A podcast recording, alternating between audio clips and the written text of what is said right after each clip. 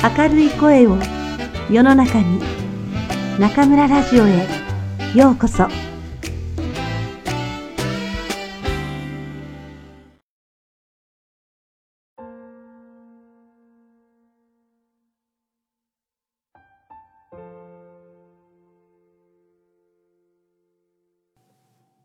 悩まない心を作る人生講義。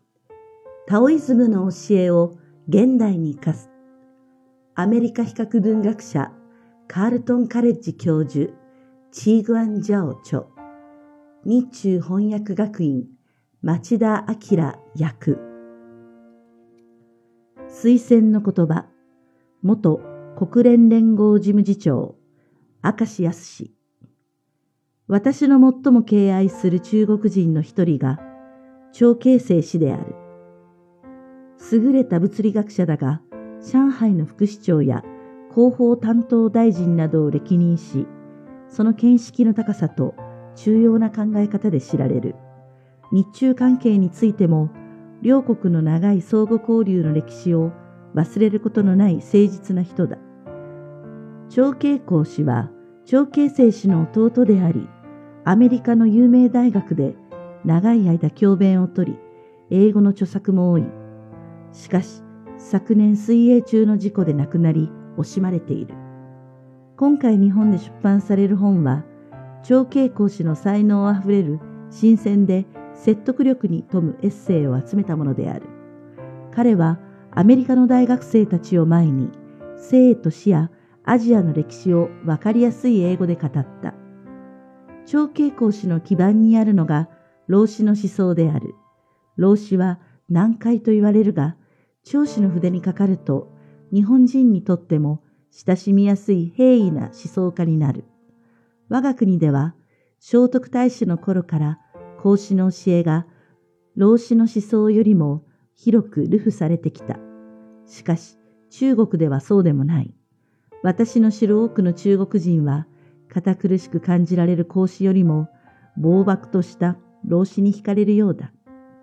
人生をどう生きるかとか、政治について語る講師よりも人間を大きく包んでいる自然や地球環境、水などに関連して人生を語る老子の方がもっと現代人に近く感じられるのだろう。長慶講師の文章は短く、軽やかで徹底的に明るい。人生は確かに悲劇や不幸に満ちているが、距離をとってみると、宇宙の壮大さの中で前向きに生きる意味が分かってくる気がする。澄み切った知性から生まれた老子の哲学が与えてくれるものは多い。2016年2月吉日。日本語版の出版に寄せて、元国務院新聞弁公室主任長慶生。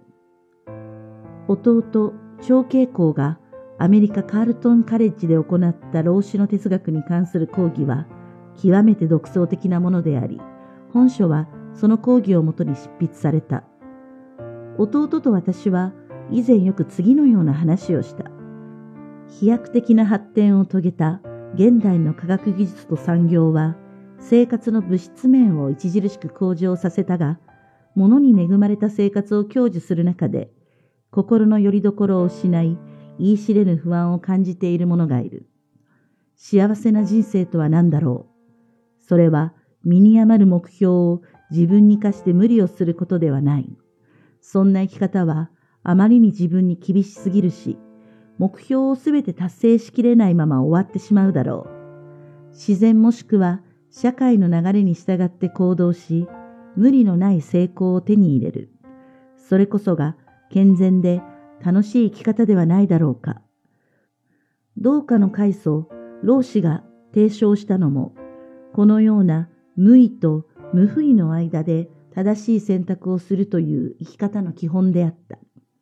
本書を執筆した目的について、弟は古代の同化思想、タオイズムを基本に、儒教や仏教など、その他の思想も広く取り入れつつ、現代科学も用いながら、悩みのない、より楽観的な生き方へと人を導くことだと語っていた。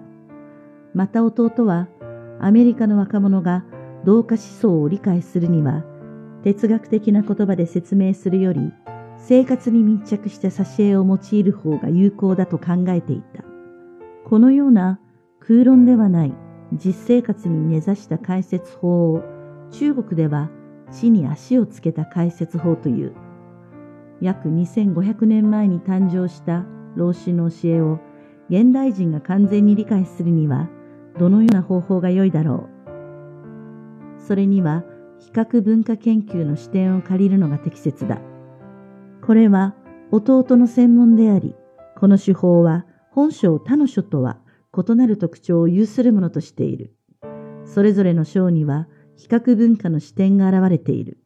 古今の文化の比較あり、東西の文化の比較あり、また先に述べたような哲学と実生活の融合もあれば、ノンフィクションと現実の対比も認められる。中国で生まれた道徳教は、世界が認める東洋哲学の古典である。西洋人、特に西洋の若者がこれを理解し、受け入れやすいように、筆者は長期にわたる実験を行った。それは講義という枠に収まるものではなく、すべての受講生に3ヶ月もの間、中国で文化視察を行わせることもした。現代中国語で解説するのも難しい老子の思想を、弟は英語で徹底的に解説し、合わせて外国の学生が楽しんで学べるよう、自ら描いた挿絵を用いて理解の助けとした。そしてこのやり方は成功した。本書の原版は2009年にアメリカで出版された英語版であるが、その後中国のイルカ出版社が長径工作品シリーズ全10巻の一冊として2013年に中国版を出版、中国でも好評を博した。本書が人気になった理由は中国の読者にとって外国語の世界から自らの文化を見るという視点が新鮮で、伝統文化に対する見直しにつながったためだろう。今回出版される運びとなった日本語版も、日本の読者に気に入ってもらえればと思う。今年9月、この書を知り、すぐに日本語版長径工作品シリーズの出版を決めてくださった日本教法社編集長の段薬中氏に感謝したい。老子に対し高い見識を有する優れた日本人が多くいるが、中でも次に挙げる両名は中国でも尊敬を集めている。一人はノーベル賞受賞物理学者の湯川秀樹で、老子は2000年以上も前に現代文明の欠陥を予見し批判した預言者だ。老子は驚くべき洞察力で個人と人類全体がたどる運命を見抜いていたとの言がある。もう一人はパナソニックの創業者松下幸之助だ。パナソニックの構内には老子の銅像があり、台座の石には道の道とすべきは常の道にあらずと彫られている。彼は経営のコツなど特にない。ただ自然の法則に従って仕事をしているだけだと言った。学術交流のため何度も訪日したことのある長慶公は、その際に知り合った日本の比較文化の研究者に大変な尊敬を寄せていた。事故により弟がこの世を去って、ちょうど一年という時期に日本語版の出版が実現することになった。弾薬中止より筆者の兄である私に依頼があり、本文を記したものであるが、これをもって序に変えたい。泳ぎが得意だった弟長慶公は、少年時代に水泳の特訓を受け、大学時代にはしばしば水泳大会で1位を取った。2015年3月14日、ちょうど67歳の誕生日の日、弟はマイアミの海で遊泳中、潮流に巻き込まれ死亡した。2015年大晦日。第5章無意。無意というのは消極的になって何もしないことではなく、いつ動き、いつ手を引くべきかを知ること。無意というのはタオイズムの基本哲学である。無とはない、しない。意とはなす、すると考えればよい。宇宙から見れば無意とはしない、動きがないということになる。なぜ無意なのか。もし一切が何もするなというのなら、我々は一体どうすればよいのか。無意とは自然に従うこと。悩みという鎖から自由になり、何でもかんでも自分の目標に結びつけて考えるのをやめることだ。これはすなわち、肩の力を抜いて、道のりはゴールよりも素晴らしいと知ることでもある。無意を自分の人生の習慣にしてしまおう。習慣にしてしまえば、絶え間なく何かを決める必要はなくなる。今すぐ起きるか、それとも7時半に起きるか、タバコを吸うかどうか、楽観主義者になるか、悲観主義者になるか。ひとたび無意の習慣を身につけてしまえば、毎時、毎日、毎週、毎年、選択に迫られるという煩わしさから解放される。すべての問題を解決し尽くす必要もなくなるし、するとしないで悩むこともなくなる。良い習慣は7つ。70、700、700万といくらでも身につけた方が良い。そうすれば毎回一から悩む必要はなくなる。無意の習慣があれば問題のないところに波風を立てることもない。小鳥は何の苦労もせずに青い空を飛んでいるように見えるが、実は100以上の筋肉を動かしている。しかし、小鳥はどう動くかをいちいち考えているわけではない。習慣とは、この世に自然で穏やかだ。岸辺の竹、漂う小舟、空を滑る雲のように。無意はよく誤解を受ける。今の中国で自分はタオイストだなと誰かに言おうものなら、ああ、あの無意の哲学ね。なんでそんな怠け者の哲学を信じるの？と返されるだろう。実は無意というのは消極的になって何もしないことではなく、いつ動き、いつ手を引くべきかを知ることで、これは無不意のパラドックスにおいても同じことが言える。無意の目標は道と一つになった自然な状態に至ることであり、さらには目には見えない素晴らしい力を手に入れることである。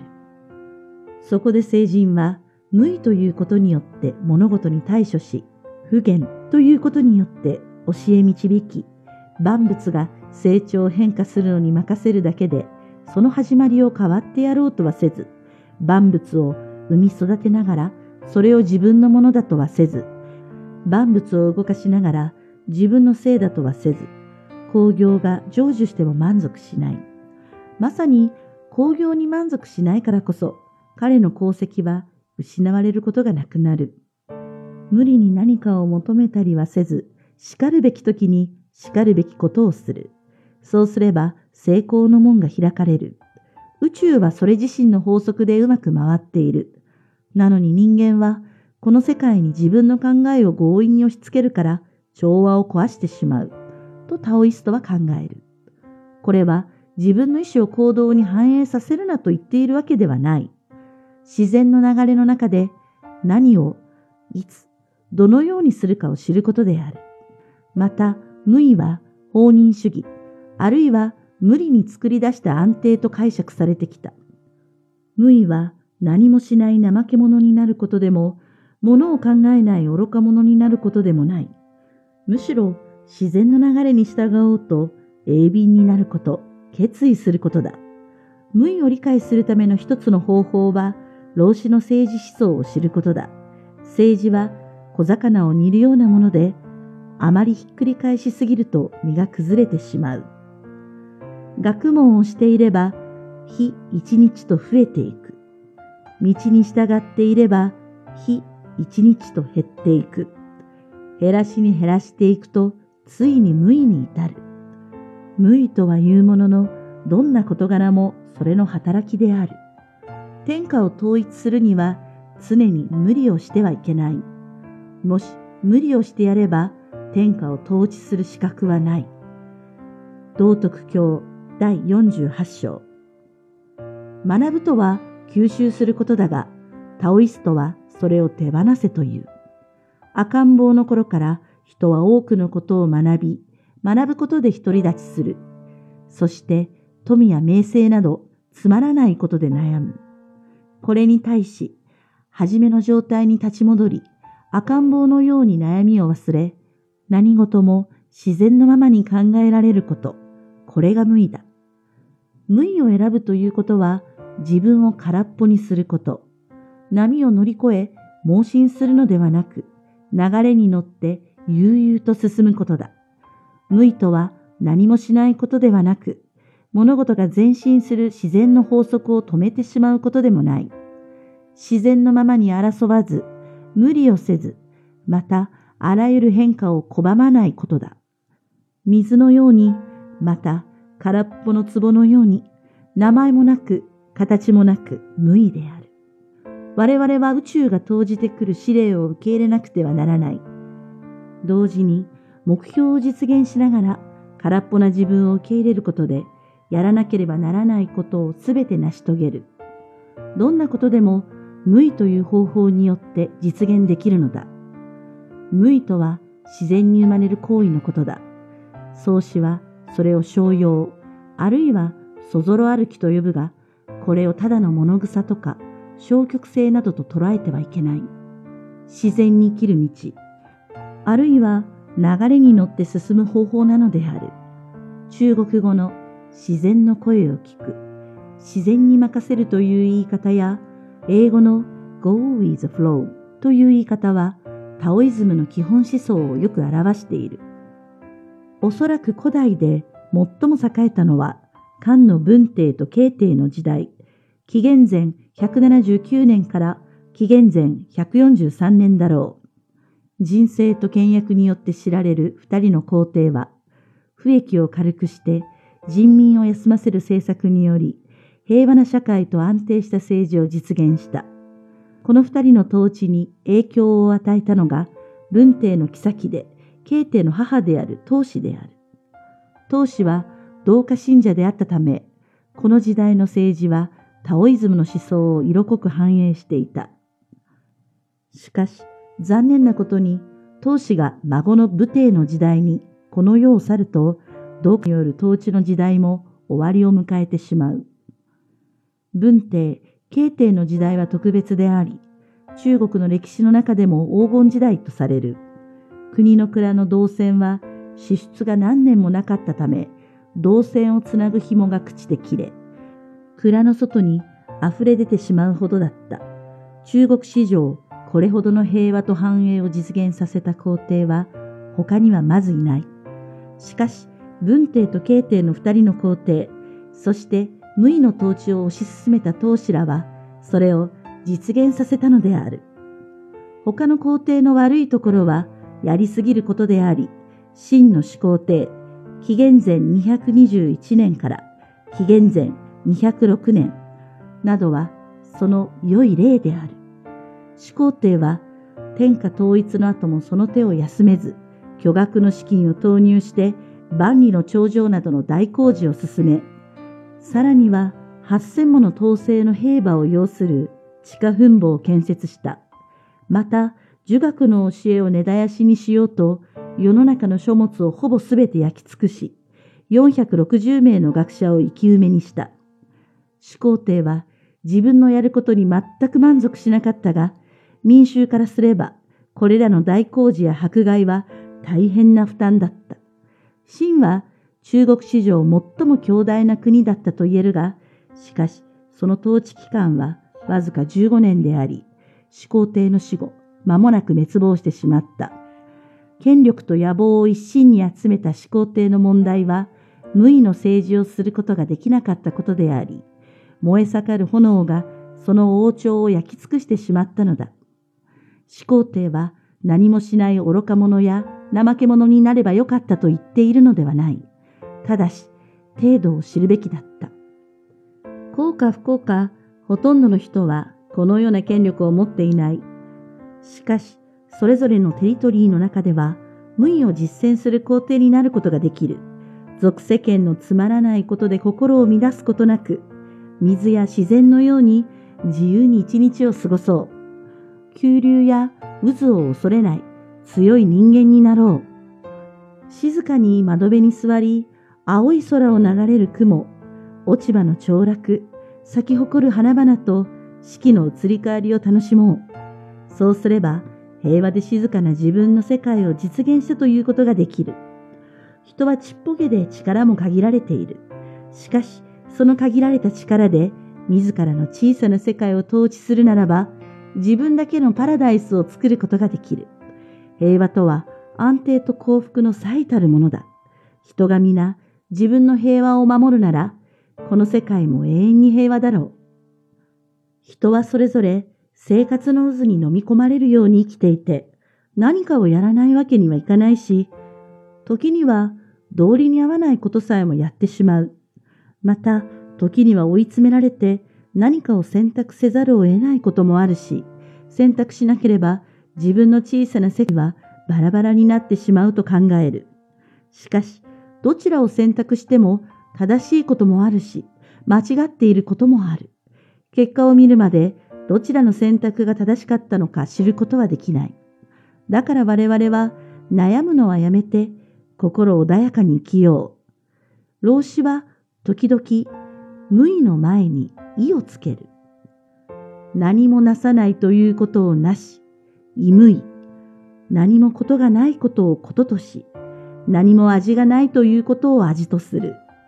小さいものを大きいものとして扱い、少ないものを多いものとして扱う。恨みには徳でもって報いる。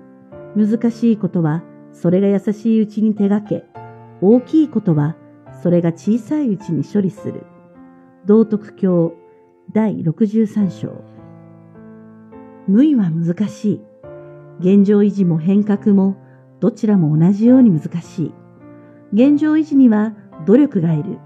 これは人間から宇宙までどんなことについても言える真理である。構成の密度が非常に大きい場合、排他原理によってもたらされる反発力は重力よりも小さくなる。天体物理学者チャンドラセカールは太陽の1.5倍以上の質量を持つ星は自らの重力に逆らって自分を支えることができなくなることを計算によって導き出した。その上限値は現在チャンドラセカール限界という名で知られている。構成が自らの重力に耐えるのがそうであるように、現状維持というのは大変なことであり、一見無意に見えても、実はたゆまぬ努力が必要だ。これがすなわち、老子の何もなさないということをなすである。つまり、構成が自らの重力に耐えることも、人の長環境保護も皆無意をなすという行為なのだ。多くの人は自分を支えきれずに賭博、麻薬、タバコなどで自分をダメにしてしまう。健全な生活を送るためには無意と無意をなすことが大事だ。悪い習慣を改める努力も良い習慣を身につける努力も同じものなのだ。无为无不为，话讲新道家。赵启光著。第五章：无为。无为是道家哲学的基本准则。无可以理解为没有，不为就是做或者作为。按字面意思理解。无为就是没有行动，或者没有作为。为什么无为？如果我们什么都不做，那我们应该干些什么呢？对于我们来说，无为就是遵循自然规律，意味着挣脱忧虑的枷锁，认识到并非每件事都有助于实现你的生活目标，也意味着让自己歇一歇。明白过程比结果更加美好。无为是养成一种习惯，让它伴随你一生。从此，你便无需在每时每刻不停地做出决定：我是现在就起床，还是七点半再起呢？我抽不抽烟呢？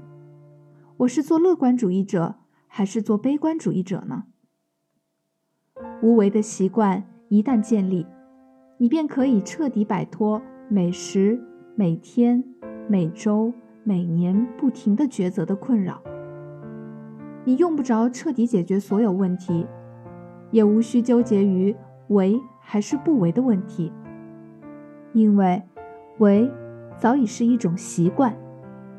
我们应该有七种、七十种、七百种、七百万种好的习惯，这样便不需要每次再去重新培养或费力琢磨。通过这些好习惯。我们还可避免无事生非的情况出现。小鸟在蔚蓝色的天空中飞翔，看似毫不费力，但它的上百块肌肉都在运动。它不需要一一考虑其中任何一个动作。好的习惯就是这样，自然安详，就像溪边生长的竹子，河里漂浮的小船，还有天空滑行的云彩。无为总是遭到人们的误解。在现今的中国，如果你告诉别人你信道家，有时人们会问你：“哦，是无为的哲学吧？为什么你要信这种虚度光阴的哲学呢？”说实话，无为不是消极的什么都不做，而是知道何时该行动，何时该收手。这也同样适用于无不为的悖论当中。无为的目标就是与道达成一种自然和谐的状态，进而获得无形的上善力量。是以圣人处无为之事，行不言之教，万物作焉而不辞，生而不有，为而不恃，夫为弗居，是以不去。不过分强求，在正确的时间做正确的事，才能打开成功之门。道家认为，宇宙用自己的方式在和谐的运转，因为人类把自己的意志强加给了世界，而破坏了其本身的和谐。这并不是说我们不能将自己的意愿付诸行动，只是说我们的行为是否何时。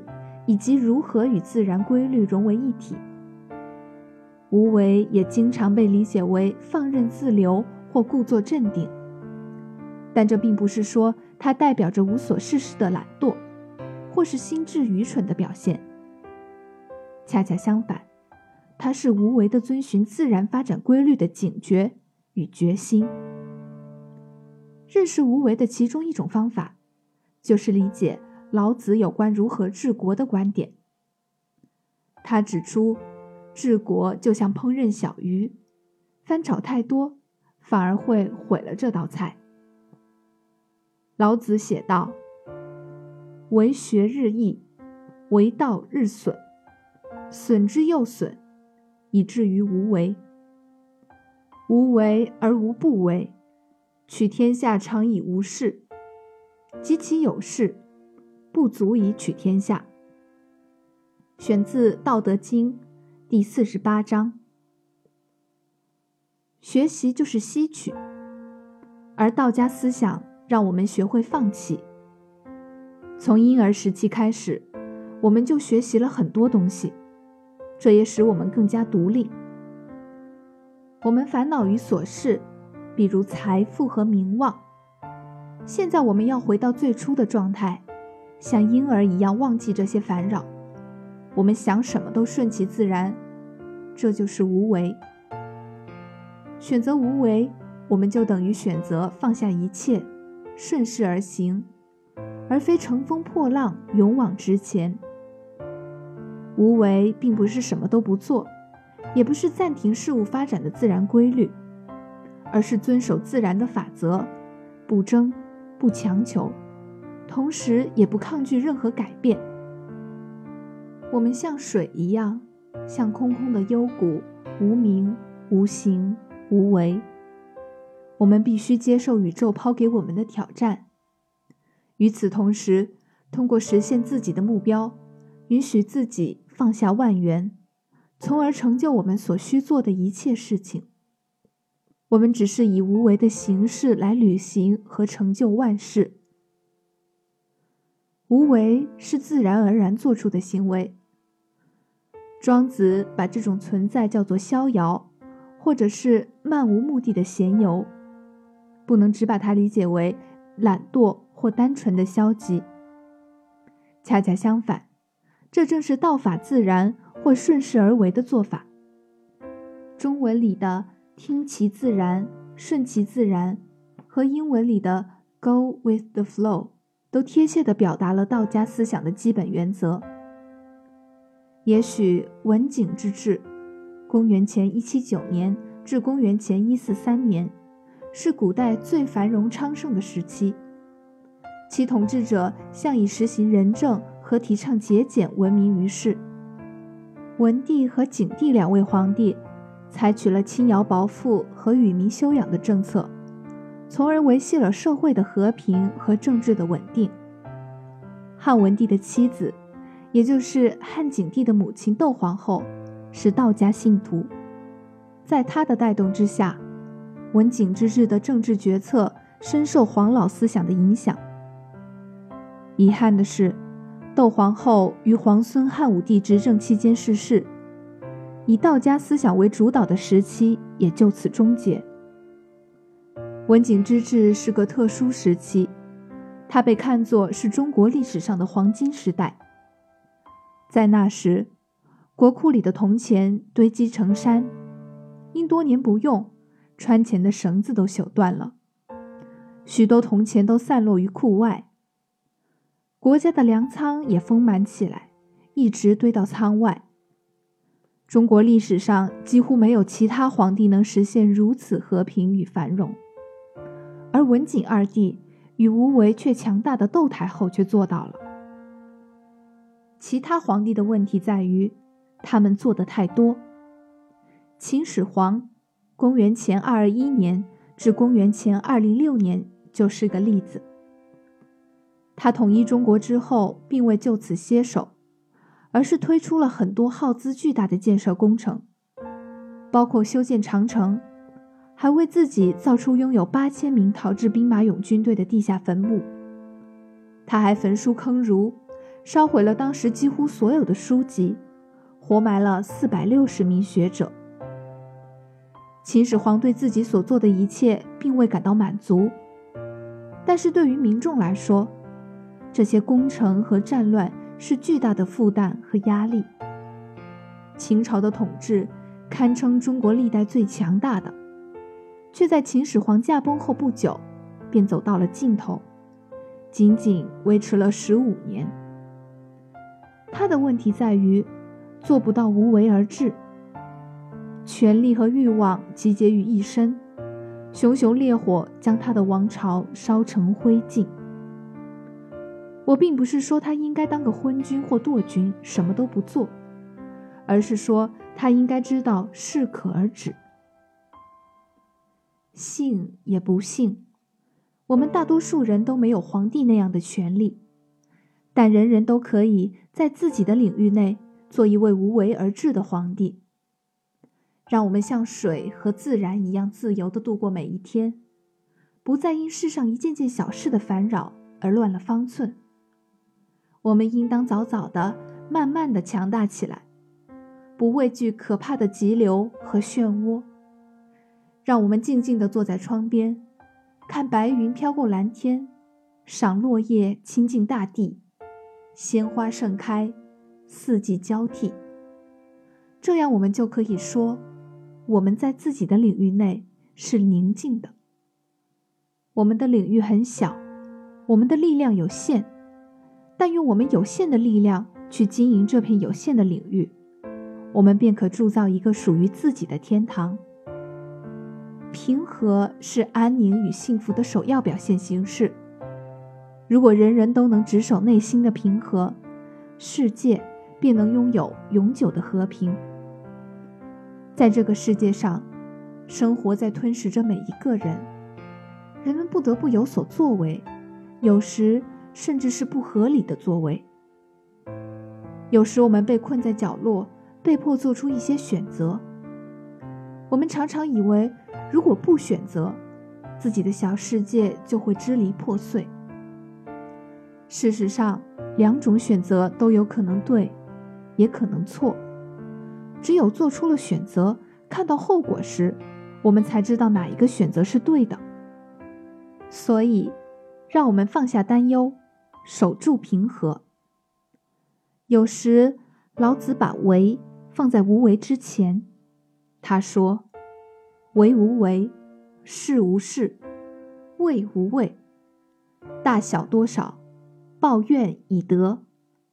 图难于其易，为大于其细。”选自《道德经》第六十三章。